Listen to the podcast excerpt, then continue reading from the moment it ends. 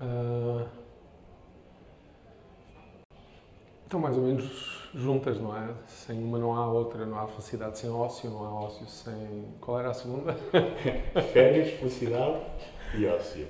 Sim, olha, eu uh, tenho alguma dificuldade, sempre tive, de uh, ter uma opinião ou uma relação, seja ela qual for, com qualquer tipo de palavra, conceito, informação que não esteja em relação com qualquer coisa.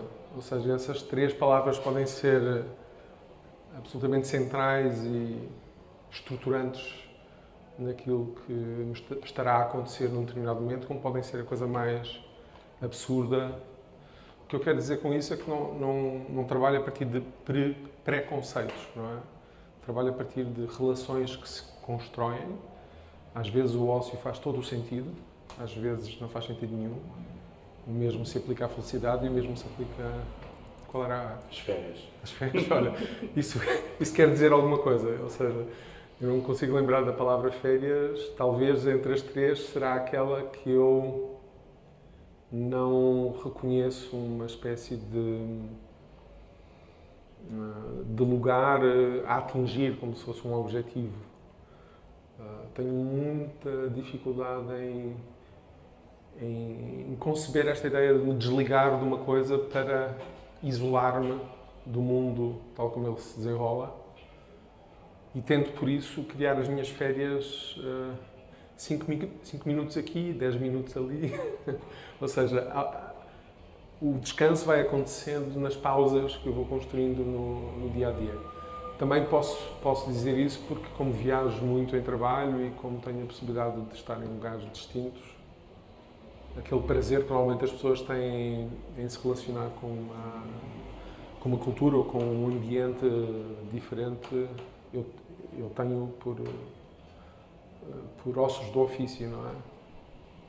Agora, a ideia de ócio uh, é algo que me interessa bastante, porque eu acho que o esquecimento, a ideia de de, de, de, me perder nos meus pensamentos, por exemplo, ou de me perder numa cidade, ou de me perder numa pessoa, ou de me perder num livro, num filme, ou seja, seja o que for. De me perder, a ideia de me perder, de me desorientar, no fundo, uh, é, é fundamental para me encontrar com coisas que não estava à espera.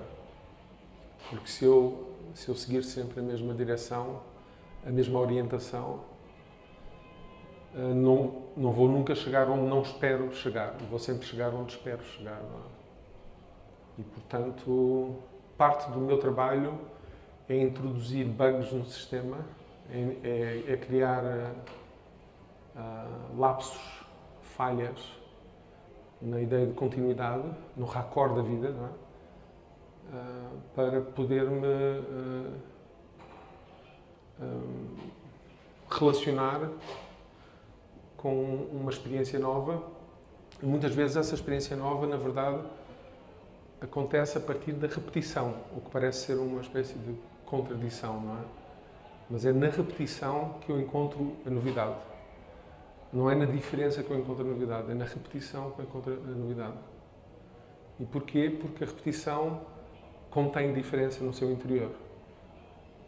E quando eu repito, eu estou. Hum, na verdade, a, a insistir, a persistir.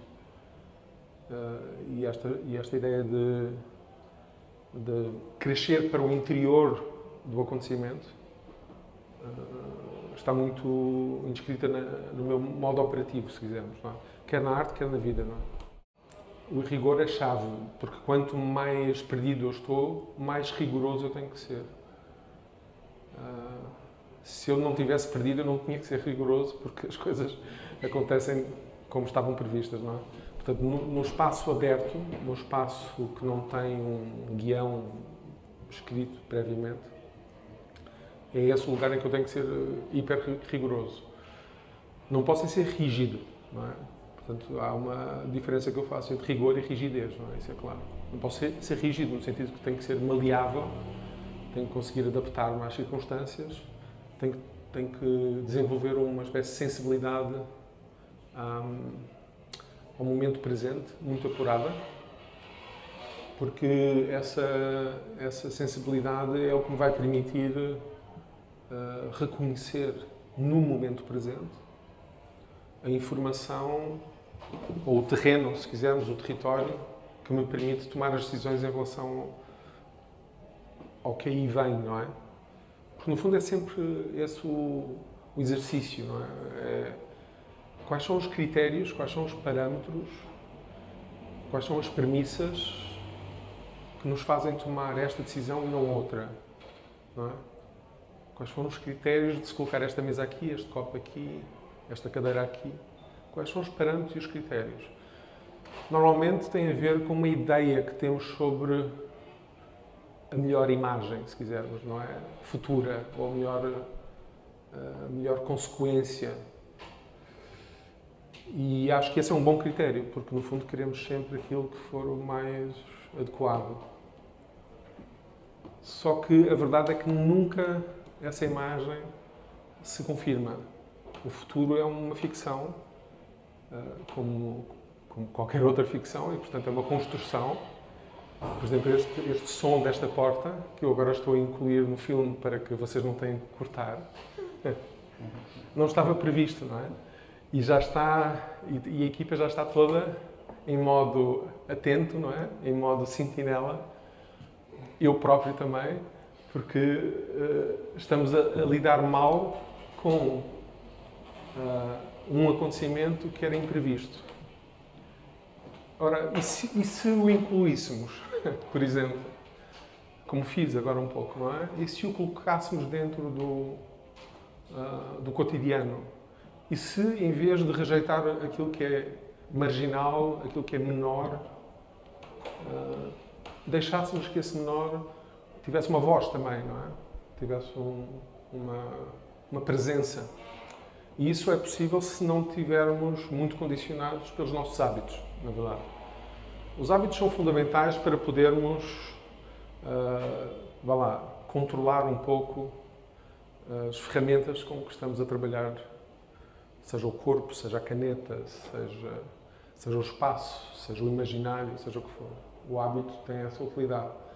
Mas o hábito também pode matar hum, a experiência do, do, encontro. Sobretudo do encontro que queremos que seja novo, no sentido que seja vital, não é? que seja potente. Esse encontro, que é raro, é um encontro que tem a ver com mas a experiência da, da queda, da queda. Não é por acaso que que em inglês dizemos falling in love, não é? Ah, essa, essa ideia de cair por amor, ah, essa, essa sensação de, de, falésia, essa sensação de, de desequilíbrio é fundamental. Então, num bailarino, na dança, a relação com o chão e com a gravidade e esta ideia de desequilíbrio uh, é quase um, um, um lugar, uh, um lugar, um lugar de excelência para nós uh, permanecermos. Uh, estarmos na, na horizontal não tem muita utilidade porque estamos no limite daquilo que é possível cair. Estarmos na vertical tem pouca utilidade também porque estamos em controle, não é? Os nossos músculos impedem-nos que a gente caia, portanto ficamos uh, em modo copy-paste, nós próprios, não é? Uma espécie a criar réplicas de nós próprios. Portanto, o lugar é, é o lugar da, da, do desequilíbrio, da, da diagonal. Uh, e isso eu acho que é uma premissa que se aplica em, em tudo, é? Claro, a duração é para mim um sinónimo de instante. Aquilo que as pessoas tendem a chamar instante, que é o presente, para mim não existe esse ponto, esse lugar instante não existe. O que existe é, um, é uma espécie de duração, um presente expandido, se quisermos, não é?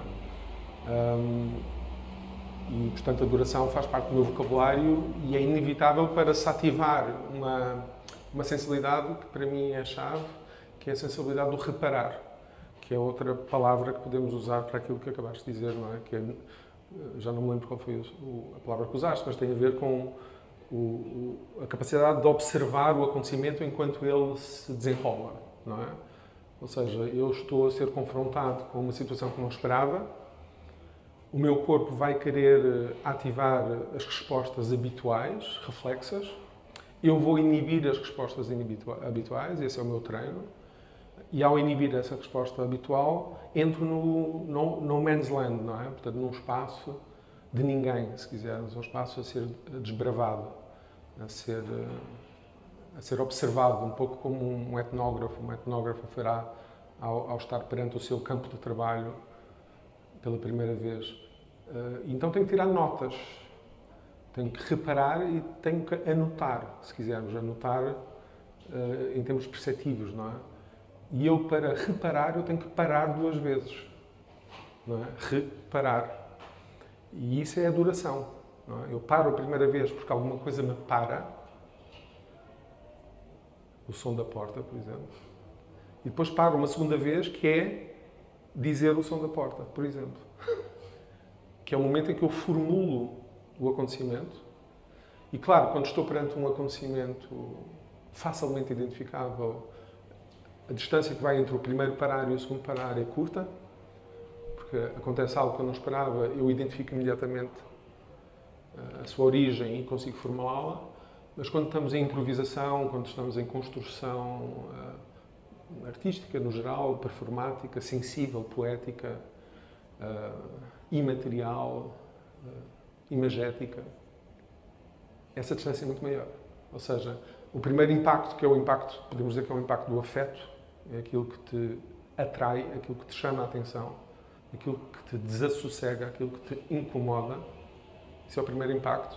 Paras. E paras porque és sensível. Porque não estamos a falar de um carro que vem contra ti, porque isso toda a gente para. Estamos a falar de uma sensação que só quem tem desenvolvida a ferramenta da sensibilidade e da sensação à flor da pele é que consegue aceder a esse lugar, não é? Para isso tens que parar, tens que suspender a ansiedade, a velocidade, tens que suspender a ideia de futuro e também tens que suspender a ideia de passado, porque é a mesma coisa, na verdade. E tens que ficar ali, naquele lugar, a latejar, uma coisa que, que está a latejar, não é? Como se pusesses o dedo uh, na, na veia para sentir o latejar não é, da, da pulsação. E quando estás nesse lugar, ao mesmo tempo que estás a sentir o, o ritmo da situação, estás lentamente a, a, formular, a circunscrever, se quisermos, esta experiência e é essa circunscrição que eu chamo de reparar, que é a segunda paragem, e é o que vai permitir agir agir, se possível, de maneira não habitual, não é? Uh, pronto, e isso, de certa maneira, traduz ou sintetiza o meu modo operativo, a forma como eu uh, trabalho enquanto artista, mas que na vida não é muito diferente também. Não, porque senão daria em louco, não é? Não teria hipótese nenhuma. Aliás, se pensarmos em casos extremos de pessoas hipersensíveis, não é? Pessoas, por exemplo, no espectro autista, Uh, são pessoas que estão a mapear constantemente tudo e desenvolvem as suas próprias linguagens. Nós é que tendemos a excluí-las por, porque não as entendemos, mas na verdade a única coisa que elas estão a fazer é ter uma experiência sensorial com o mundo que nós não, não somos capazes. Não é? E se quiséssemos falar com elas, teríamos que entrar no mundo delas e não esperar que fossem elas a vir ao nosso mundo. Não é? que acho que é o que um artista faz, ou pelo menos alguém que trabalha com arte contemporânea, com improvisação em particular, como eu, eh, tem que explorar esse mundo. Mas tem que explorar e depois tem que voltar para contar a história, de certa forma, não é? Para traduzir aquela experiência em acontecimento. Acontecimento que possa ser partilhado com pessoas nas mais diversas circunstâncias, é? Um, mas, mas, portanto, eu não posso estar sempre a mapear Agora, o que eu tenho que perceber é que existe eh, dois momentos, se quisermos, sempre, em qualquer circunstância. Aliás, vou fazer um desenho. Vou fazer um desenho porque Sabes, aquela história quando alguém não percebe uma coisa diz faz-me um desenho. Como se, como se eu tivesse 4 anos. Portanto, eu não posso de facto mapear. É um, mapear no sentido de estar sempre em modo cartográfico, não é? Como se fosse um GPS sempre a orientar a, a direção. Mas o que, eu, o que eu posso fazer é reconhecer em que momento, em que lugar é que estou da minha, da minha experiência sensitiva e perceptiva, não é? Na relação com o mundo. E se a gente disser que convencionamos, convencionamos chamar, não é? O tempo de linear, e eu estou ok com isso, não vou discutir isso, sei que é uma ficção, é uma construção, mas não vou discutir isso. Mas podemos olhar para este tempo linear como uma convenção que foi construída como se fosse um jogo. Isto é o jogo da vida. E o jogo da vida vai numa determinada direção, não é? Esta conversa há de ter um fim. Nós agora estamos mais ou menos aqui na conversa. É? E vamos estar sempre aqui cada vez que estivermos a falar daquilo que falamos do presente, não é? Que é neste momento aqui. Isto foi o que aconteceu isto é o que está por acontecer. E isto está, uh, está escrito assim com convicção porque parece uma evidência. A gente dá por adquirido que isto vai acontecer, mas na verdade pode não acontecer, não é? Nós, na grande escala, acabamos de viver uma experiência monumental, não é? Com a pandemia, em que tudo o que a gente pensava que ia ser o futuro, não é? Ficou. Uh, quer dizer, este, isto aconteceu, não é? desapareceu o futuro, não é? E como desapareceu o futuro, também desapareceu o passado. Ficamos assim com uma espécie de ponto eterno, não é? Pronto o que é que eu, o que é que eu pratico, o que é que eu entendo quando penso em presente, em duração, em, em expansão. É? O, que eu, o que eu entendo é que no interior deste presente, deste lugar, está um, está um espaço, não é? Está um espaço. Está um espaço. E se olharmos de lado, se olharmos de lado, está uma falésia, não é? Está uma falésia. Ou seja, isto que a gente pensa que é um ponto, na verdade é, um, é uma falésia. E o que acontece eh, no, minha, no meu trabalho, eu tenho que saber. O que eu tenho que saber é se estou aqui, ou seja, se estou a jogar o jogo, ou se estou aqui dentro, não é? Aqui dentro, que é a tentar identificar o jogo e, portanto, estou assim, não é? Estou um pouco perdido, não tenho, não sei para onde ir, não sei de onde é que venho. E, portanto, estou neste lugar de, de desconhecido. E este lugar é que é o meu lugar de investigação, que às vezes pode durar um milésimo de segundo, como pode durar um minuto, uma hora, um dia, um mês, uma vida inteira. Depende da escala, tanto faz, não é? Mas é esta, é este, este é que é o conceito, digamos, o conceito que de certa maneira responde à tua pergunta, que é se eu tenho que estar sempre a mapear. Não, eu só tenho que mapear quando estou aqui. Porque quando eu estou aqui, não é? Portanto, quando eu estou aqui, o mapa está feito à partida, não é? É como se eu já tivesse recebido o mapa da cidade, que no caso é o mapa da minha vida, não é? E eu olho para o mapa e aquela, aquela sinal do I'm here, não é? Que normalmente existe, que é para eu saber onde é que eu estou. Ah, quando estamos aqui, o I'm here está. Quando estamos aqui dentro, não tem I'm here. E muitas vezes nem tem mapa, não é? É uma folha branca mesmo completamente. Não, é? não quer dizer que ela esteja vazia, não é? A folha branca não está vazia já sabemos disso. Mas não há mapa. E a pergunta é: e agora? Não é? E agora? Não há mapa. E agora? Vais entrar em pânico? Não é? Vais buscar os, as, as ferramentas do passado? Vais responder uma pergunta que ainda nem foi feita com uma resposta já pronta? Prêt à porter, não é? Ready-made? Como é que é? E agora?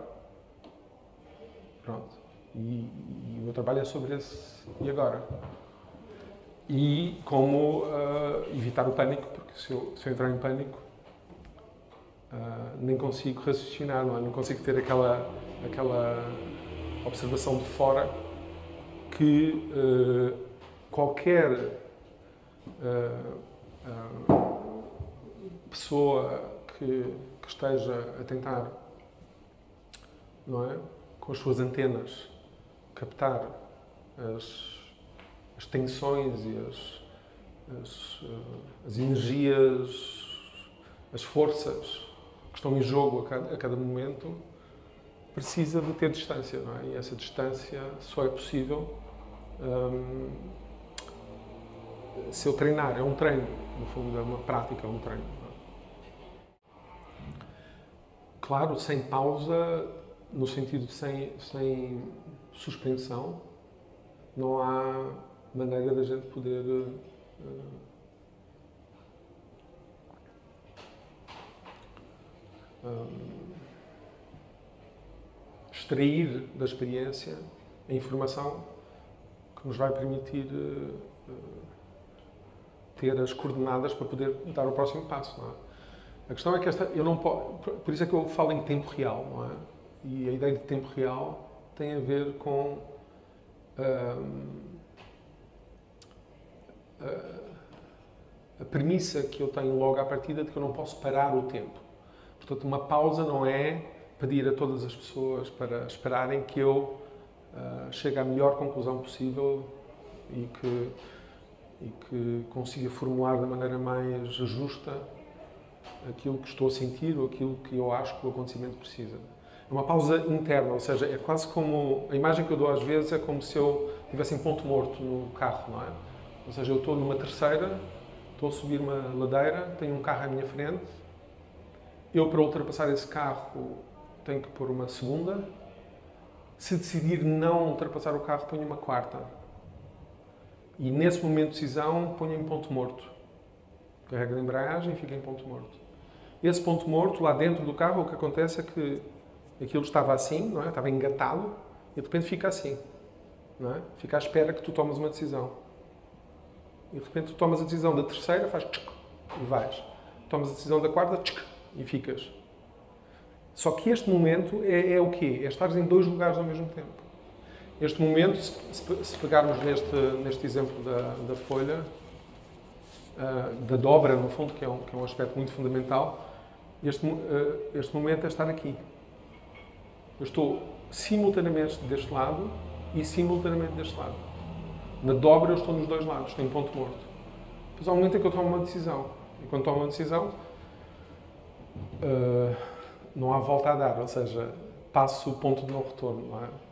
Por isso é que essa pausa é fundamental. Essa, essa, essa espécie de pausa dentro da velocidade, se quisermos, ou seja, uma pausa dentro do movimento. Não sei se consegues entender. É como se eu tivesse dois. Eu, por exemplo, agora estou a falar contigo, mas estou também a pensar no que vou dizer a seguir. Tu também estás a ouvir, mas estás a pensar no que vais dizer a seguir. As palavras estão quase a sair da tua boca, mas ainda não estás a dizer porque eu ainda estou a falar. E nós, na verdade, estamos sempre em dois lugares ao mesmo tempo, ou três, ou quatro, ou cinco, ou seis, na verdade. Não é? O exemplo da, da pessoa que está dentro do aspecto autista tem 30, 40 lugares ao mesmo tempo. Portanto, eu tenho esta, por treino, por treino, eu tenho esta capacidade de estar em, contigo a falar, mas estou também ocupado com este copo, estou ocupado com esta folha, esta luz, aquela câmara, aquele som da porta. Estou já a antecipar um bocadinho o que tu podes vir a dizer ou não. Estou, estou, estamos, aliás, não sou eu, estamos todos. Portanto, a grande questão é, é, transformar isso que todos temos e sempre tivemos, desde crianças, desde bebés, não é? Um, e transformar isso numa, numa ferramenta. Não é? Numa, numa, aquilo que já temos, ou seja, transformar aquilo que já temos em técnica de composição. Mas é o que já temos, não é uma coisa que não temos, é o que já temos.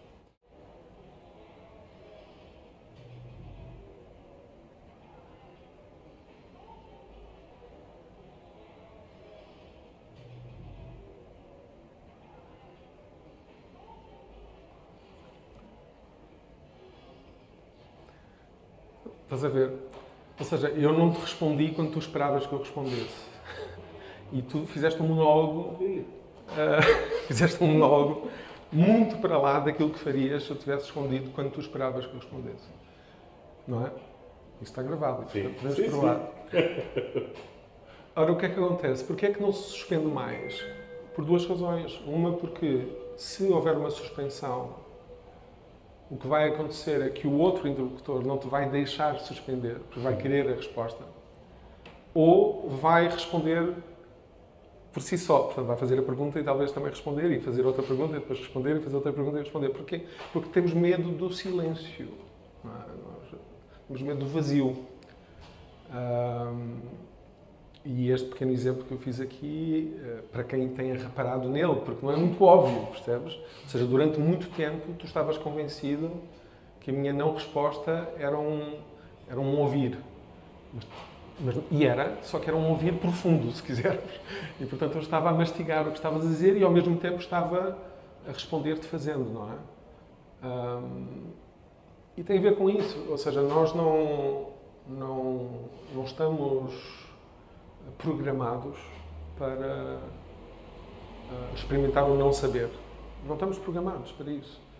Tivemos quando éramos bebés, crianças, experimentámos algumas coisas, partimos umas cabeças, uh, queimámos no fogão e não sei o quê, e à medida que fomos percebendo como é que o mundo funciona, deixamos, deixamos de explorá-lo, é? deixamos de explorá-lo e passamos a, a replicar aquilo que já sabemos. E vamos nos instalando, vamos nos sedimentando, não é? E vamos perdendo essa, esse pensamento divergente que é crucial no gesto artístico, mas eu diria no gesto de vida, político, inclusive, não é? Que é a capacidade de largar o osso, muitas vezes, aceitar o fim, mas outras vezes é sobre adiar o fim, persistir, insistir. e, portanto, acho que é, que é, que é muito esse, esse lugar, lugar de, de, de aceitar que muitas coisas não têm resposta. Provavelmente o que seria o ideal seria fazer meta-diálogos e não diálogos, não é?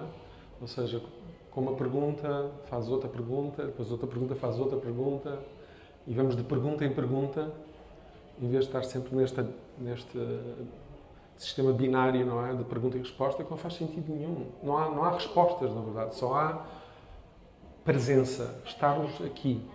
É a única coisa. Ou seja, a única coisa que eu te peço e que tu me pedes é que estejamos aqui. O resto é um acontecimento, é aquilo que chamamos de acontecimento. Um, se o acontecimento já está programado, já está fechado, pronto, então chama-se um ator para fazer de mim, um ator para fazer de ti, que é o que muitas vezes nós fazemos de nós próprios, não é? Que somos personagens um, de um guião que já está mais ou menos construído. E é ok, eu não tenho, quer dizer, é, o meu combate não é contra contra os personagens ou as peças ou os espetáculos já feitos. O meu combate é sobre encontrar brechas no interior dessa rigidez, não é? E essas brechas só são possíveis se eu, se eu aceitar que não sei, não é? Que eu sou, de certa maneira, ignorante na, na minha relação com o mundo, se eu conseguir encontrar formas de olhar outra vez para as coisas. Um, isso pratica-se, isso, pronto, há técnicas, há modos, a meditação é uma delas, mas há outros, não é? E dentro da dança, do teatro, da performance, há técnicas para se conseguir uh, suspender no interior do tempo. É um bocadinho como acontece com a câmara, não é? Se tu uh, film, filmas, quer dizer, uh, pões a câmara on e vês a imagem, o enquadramento, mas não carregaste ainda no rec. Mas a, a câmara já está on, tu já tens a imagem ali, ela já existe. Só quando carregas no rec é que se junta a imagem ao registro, não é? à fixação. Mas, ou seja, há uma diferença muito grande de uma câmara desligada off, sem bateria, ou off, de uma câmara on, mas sem estar em rec, e de uma câmara que esteja em rec, não é? E depois ainda há a possibilidade da pausa, que a imagem para, mas isso já é, outro, é outra metáfora não, que não funciona bem para aqui. Aquilo que eu quero falar é sobre esta capacidade, às vezes, eu estar contigo, mas ao mesmo tempo pôr uh, em uh, desligar o rec, mas continuar a falar, para poder saborear aquilo que está a acontecer ao nível nas margens, para depois voltar a pôr o rec quando for o momento disso, não é? Não sei, olha, eu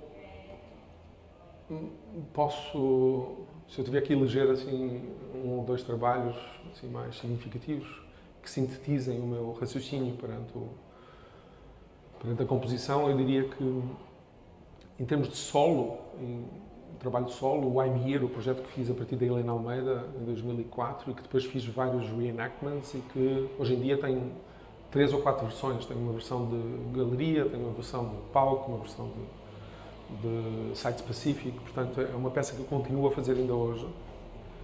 Um, e que, e que tem esta.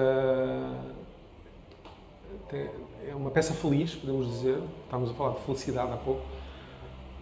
Porque conseguiu, nem sempre conseguimos, não é? Conseguiu traduzir num só gesto uh, um conjunto de questões, perguntas, inquietações que eu carrego enquanto artista. Portanto, nesse sentido, o I'm Here é uma peça que eu próprio continuo a estudá-la, a olhar para ela, a revê-la outra vez, a perceber as suas nuances, os seus modos de, de, se reinventar. Em termos de trabalho coletivo, há um, uma peça que eu chamo O que Fazer Daqui para Trás, que é uma peça que eu fiz em 2015, uh, com um grupo de colaboradores, em que, e que também já tem várias versões. Portanto, tem versão expandida, versão in situ, versão. Portanto, isso também é uma característica do meu trabalho. Eu não consigo, sobretudo sobre as obras que me afetam mesmo, eu não consigo que elas morram na praia, digamos, ou morram naquele formato eh, que, que, que não se consiga reinventar ou reescrever, não é? Pronto. Portanto, essas duas peças para mim são muito importantes e são peças que ainda faço hoje e transmito a outras pessoas e, e são conceitos muito simples, mas muito potentes, não é? Por exemplo, o que fazer daqui para trás tem cinco performances a correr à volta de um teatro, com um microfone dentro do teatro e o público está à espera que aconteça alguma coisa e a única tarefa dos performers é correr até estarem exaustos. E só podem entrar no teatro quando não aguentarem mais. E quando chegam ao teatro, uh, começam a falar e falam sobre a sua experiência lá fora. É? E quando a respiração volta a estar mais ou menos normalizada, saem. Ou quando alguém entra, um outro performer entra, interrompe e sai. E isto é durante uma hora uh, em circulação, faz com que o espectador imagine o exterior, portanto, imagine o que está a acontecer lá fora, expande uh, a cena, trabalha sobre esta relação entre ausência e presença que me interessa muito sobre ficção e, documenta e documentação, não é? Real e ficcional, que também me interessa muitíssimo, uh, porque as pessoas contam coisas que eventualmente aconteceram ou não aconteceram lá fora, portanto há um jogo de, de possíveis, e isso interessa-me muito, não é? O I'm Here, por exemplo, é uma peça em que eu estou virado para uma luz, essa luz produz uma sombra, só que dentro dessa sombra eu preenchia com pigmento negro, assim, negro. Portanto, é um pigmento que se confunde com a própria sombra, portanto, as pessoas não veem o pigmento. Só quando eu mudo a luz é que as pessoas se percebem que o pigmento, que afinal não é uma sombra, que é um pigmento. Mesmo assim, muita gente demora muito tempo a perceber. E toda a peça depois desenrola-se na experiência com aquele rastro, não é? Portanto, é uma peça sobre traços, rastros e restos, não é? Um, e, e é uma peça que gosto muito. E depois há um projeto que eu chamo Existência, que é um projeto que eu construí em 2002, mas que na verdade é um projeto que eu coloco a composição em tempo real, que é a minha ferramenta de trabalho e que tem muito a ver com, com tudo o que expliquei aqui, entre, entre esta, esta, esta premissa e tudo o resto, mas coloco em, em tempo real, em cena, esta, esta experiência do desconhecido à frente do espectador. Não é? E eu tenho, traba trabalhei muito com ela nos anos 2000, portanto em 2002 e 2006, depois parei e agora estou a retomá-la com alunos do PACAP, do Fórum Dança, e vamos apresentar no Teatro Bairro Alto no dia 2, 3 e 4 de dezembro uh, de 2021, que é o ano em que estamos. Para quem estiver a ver lá em 2046, em 2021, é o ano em que estamos. E, e pronto, e, ele, e, os, e, os, alunos estão a ter uh, uma, uma, experiência imersiva nesse objeto meio utópico, radical, uh, suicidário, porque na verdade é uma negação de qualquer ideia de linearidade, é, é como se estivéssemos constantemente, não é? É como se durante o, todo o trabalho de existência estivéssemos aqui dentro, constantemente. O espectador está sempre a tentar fazer uh, ligações, porque o, uh, o, trabalho do espectador é fazer isto, não é? É dar sentido às coisas, não é? E nós estamos constantemente aqui dentro, assim, assim, não é? E a cabeça do espectador então fica, fica assim, não é? Um, e pronto, e este é o jogo, e é um jogo muito arriscado, que neste momento eu posso fazer porque já, já estou numa fase de, de relação com o arquivo, de relação com... Bom, na altura também o fiz e agora também o posso fazer. Aliás, a relação com o arquivo tem, tem ocupado bastante, uh, porque acabámos o Ateliê Real, passado 30 anos, não é? O projeto do Ateliê Real acabou fizemos uma festa de despedida que durou um mês, em 2019, uh, com várias performances, várias pessoas. A Maria João Gordão fez um filme chamado Nada Pode Ficar, que é um filme que retrata muitíssimo bem esse, esse período. Um, e, e na, na, sequência do fim do Ateliê Real, Serralvos, não é? o Museu Serralvos, uh, perguntou-me se eu não queria doar o espólio do Ateliê Real a Serralvos, que foi doado. Portanto, neste momento, os ciclos fecharam-se muito bem, nos sítios certos. O espólio vai ficar bem tratado, bem cuidado, para que as pessoas no futuro possam estudá-lo e, e como eu fiz muitos laboratórios, fiz, acolhi muitas pessoas durante muitos anos, não é? Para além de fazer o meu trabalho e a minha investigação, um, muitos artistas, não é? Gustavo Sumta, Cláudia Dias, Rui Catalão, muitas das pessoas que tu tens tido aqui, passaram pelo, pelo Real de uma maneira ou de outra, não é? E pelo trabalho que nós fizemos. E todo esse trabalho desses artistas, para além do meu, Tiago Guedes, eh, Márcia Lança, são, vão estar eh, no Museu Serralves, quer dizer, quando estiver digitalizado e organizado para consulta futura, não é? Portanto, não podia querer nada melhor do que isso. É, é ótimo conseguir ainda, ainda há tempo, antes de, de estar a bater a bota, uh, fechar o ciclo, uh, desapegar-me dos materiais, portanto, largar os materiais. Um, e, e, dar início a outras, outras formas de estar no presente no tempo, no, no cotidiano. Tá, tá, continuas a falar de Serralvos, não? Da, ou não? Sim, sim, sim, relação dessa relação sim, com o arquivo. Sim, sim, sim eu tive, aliás, há um, uma espécie de episódio com alguma piada, porque inicialmente era, a doação era para ser o arquivo todo, tudo, tudo o que houvesse, não é? Tudo o que houvesse. E também porque, na verdade, o arquivo tem estado, eu tem estado de casa em casa, não é? De caixa em caixa, tem, tem estado a degradar-se e mais de metade já desapareceu, na verdade, porque foram muitas casas, não é? Nós começámos, o primeiro lugar que tivemos foi na Malaposta, depois tivemos no espaço do Ginjal, depois tivemos, tivemos aqui no espaço da capital, aqui perto, não é? Só depois é que fomos para, para o Ateliê Real. Uh, e, portanto, a cada vez que fazes uma mudança, vai ficando umas coisas pelo caminho, vão-se estragando, estragando outras. Uh, uma vez recebi um telefonema do João Garcia Miguel, com quem eu partilhava o espaço do Ginjal, a dizer João, tens que voltar depressa porque as tuas cassetes estão a boiar no, no Rio Tejo. É? Porque o Rio Tejo subiu e aquilo e as cassetes estavam ali e ficou tudo a boiar. Pronto, uh, portanto as coisas vão se perdendo. Uh, mas com o tempo e com a conversa, com a negociação também, eu, eu cheguei à conclusão que uh, faria sentido doar aquilo que de facto já aconteceu, que já não está na minha pele, no meu corpo, e que na verdade é um peso morto para mim, que eu vou carregando um, e que tem a ver com o ateliê real, não é? Portanto, tem a ver com tudo o que aconteceu com o ateliê real e é muito, é muita coisa, não é? Uh, mas aquilo que tem a ver com a minha investigação, a composição em tempo real, eu ainda não fiz esse gesto.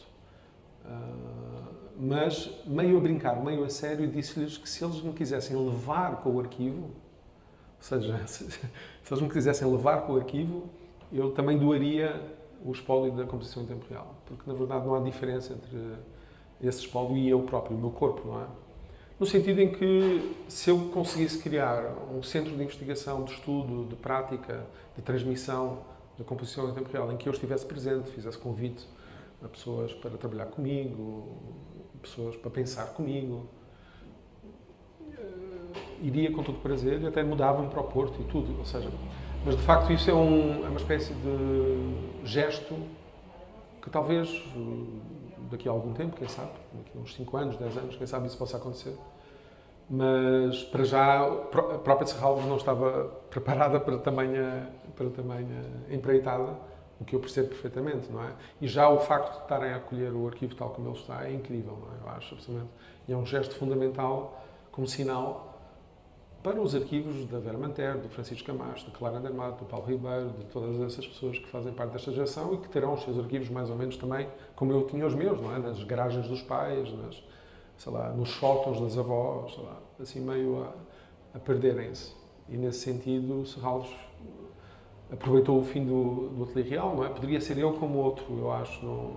mas o facto de eu ter fechado um ciclo uh, legitimou, não é? Autorizou criou a oportunidade. É? A Liliana Coutinho fez a Ponte, que é uma grande conhecedora do meu trabalho há muitos anos e já, já trabalhou em tempos em Serralves. E a Cristina Grande, que é programadora de dança de Serralves, foi a pessoa que acolheu e de uma forma muito uh, carinhosa e, e, cheia de vitalidade essa proposta e pronto, já está a acontecer. Ainda não aconteceu completamente, mas está a acontecer. Bom, eu, eu acho que só há perguntas, não é? Só há perguntas. A questão é saber formulá-las. Esse é que é o grande problema da pergunta. Uh, porque a pergunta, se for honesta, se for mesmo para provocar um encontro, uma relação, ela tem que estar atenta ao acontecimento, ao presente, àquilo que acabou de ser dito, aquilo que está uh, num virtual para ser dito, talvez, e que ficou por dizer, não é? E para isso a pergunta tem que ser bem formulada. E muitas vezes a pergunta não é bem formulada por precipitação, por medo do vazio, por hábito, etc. Não é? Uh, e também porque as pessoas estão muito ansiosas para, pelas respostas. Eu acho que metade do problema está aí. Se é que há um problema, não é? Eu não sei se há um problema. Mas havendo um problema, um, se eu ficar muito preocupado com a resposta, é claro que eu vou fazer uma pergunta que já tem resposta, não é? Na verdade, que já, já tem acoplada resposta. O John Cage tem um livro chamado Silence e dentro do livro tem uma história com, uh, com Anthony Tudor, em que ele é um pianista que está na hora do almoço e há um aluno que lhe pergunta qualquer coisa. É? Pergunta-lhe qualquer coisa, na verdade. E ele, talvez porque estava na hora do almoço ou porque não considerou que a pergunta tivesse sido bem formulada, responde: Se não sabes, porque é que perguntas? Assim. O João dos Santos, que foi um pedopsiquiatra português, uh, escreveu um livro chamado porque não sabe, se não sabes, porque é que perguntas? Que é um livro de histórias que relata a, a, a sua relação com crianças, porque ele era um pedopsiquiatra. E foi buscar esse livro de John Cage essa citação. E na verdade é esse o problema das perguntas, é que muitas vezes elas não são perguntas, elas são respostas camufladas de perguntas para ocupar o vazio, para ocupar o silêncio, para entretenimento. As pessoas querem se entreter, então fazem uma pergunta. Por aborrecimento, as pessoas estão aborrecidas, fazem uma pergunta. E tem um repertório de perguntas que vão fazendo, na verdade. Eu acho que seria interessante as pessoas, que é o que eu proponho na minha prática, de certa maneira, inibir as perguntas que vão aparecendo, uh, desenvolvendo também um sentido crítico em relação a essas perguntas, não é? e deixando que a pergunta venha ter contigo. E acho que eh, em improvisação isso é muito claro, em composição em tempo real, na prática do treino, do bailarino, do performer. a insistência é sempre para que tu esperes que a pergunta venha ter contigo. Não, não, não é preciso construir a pergunta previamente, não é preciso ir à procura da pergunta, porque se fores à procura da pergunta é porque já tens uma resposta. E tu queres é confirmar se a tua resposta é aquela que, que o outro ou que o teu interlocutor tem, não é? Agora, se aceitares que não sabes, se aceitares um certo vazio, talvez a pergunta venha ter contigo e tu és um, um mediador dessa pergunta. Ou seja, é como se fosse só um canal da pergunta. O teu corpo, eh, a tua linguagem, a tua capacidade de utilizar esta ferramenta, que é absolutamente extraordinária, não é? de transformar, traduzir uh, sensações em palavras, que é o que a gente faz quando fala. Não? É? Mas, se possível, uh, fazer com que essas formulações traduzam de facto algo que está que tem aquela qualidade de urgência e aquela qualidade de justeza não é? não é de justiça que estamos a falar, é de justeza, não é? de precisão, de... E, e, no fundo estamos a falar de simplicidade. Ou seja, se conseguimos descomplicar e simplificar, talvez consigamos contribuir para uma ideia de complexificação, que é o que é o mundo. Não é? O mundo é complexo, mas não é complicado. Nós é que complicamos. E, portanto, para encontrar essa complexidade do mundo, para nos relacionarmos com ela, mesmo que seja contraintuitivo, temos que simplificar a nossa presença no mundo. Eu acho que é isso.